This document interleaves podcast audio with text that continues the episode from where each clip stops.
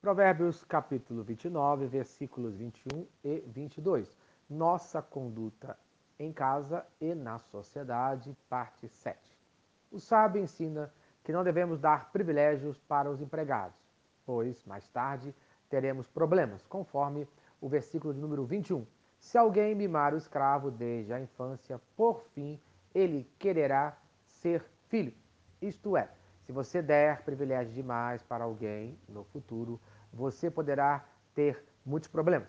Na nossa conduta em sociedade, principalmente no trabalho, precisamos ter um relacionamento entre empregadores e funcionários em que todos têm o seu direito garantido, sem privilégios para alguns, pois essa atitude criará um grande problema no local de trabalho, na convivência entre os funcionários, conforme Efésios, capítulo de número 6, versículos 5 e 9, fala o seguinte: Servos, funcionários, obedeçam a seus senhores, empregadores, terrenos, com respeito e temor, com sinceridade de coração, como a Cristo. Senhores, empregadores, tratem seus servos, funcionários, da mesma forma não os ameacem, uma vez que vocês sabem que o Senhor deles e de vocês está nos céus e ele não faz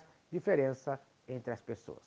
Essa deve ser a conduta de comportamento entre funcionários e empregadores, uma conduta de respeito mútuo em que o funcionário respeita e é sincero com o seu empregador.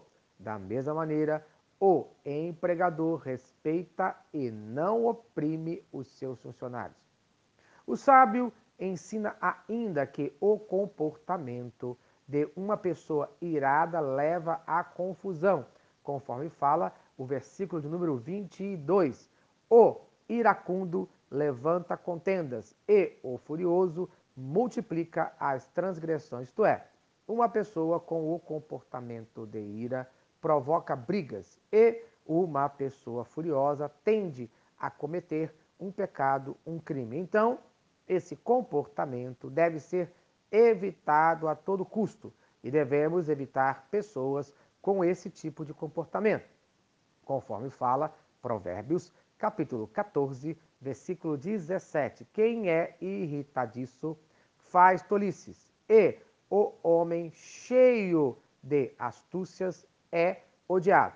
Isto é, um comportamento de irritação pode levar o homem a fazer uma grande besteira. Por isso, muito cuidado ao ficar irado ou ao andar com a pessoa irada. Nunca podemos saber o que vai acontecer. Porém, o comportamento do cristão deve ser o oposto, conforme Provérbios capítulo 16, versículo 32. Melhor é o homem paciente do que o guerreiro.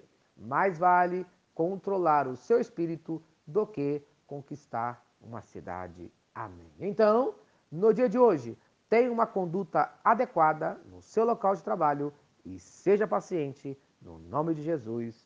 Amém e amém. Vamos orar e se esta mensagem abençoa a sua vida, compartilhe com quem você ama. Oremos. Senhor Deus, obrigado por mais um dia de vida. Abençoe o meu local de trabalho, que eu seja uma bênção no meu local de trabalho. Me dê paciência para lidar com as pessoas ao meu redor. No nome de Jesus Cristo.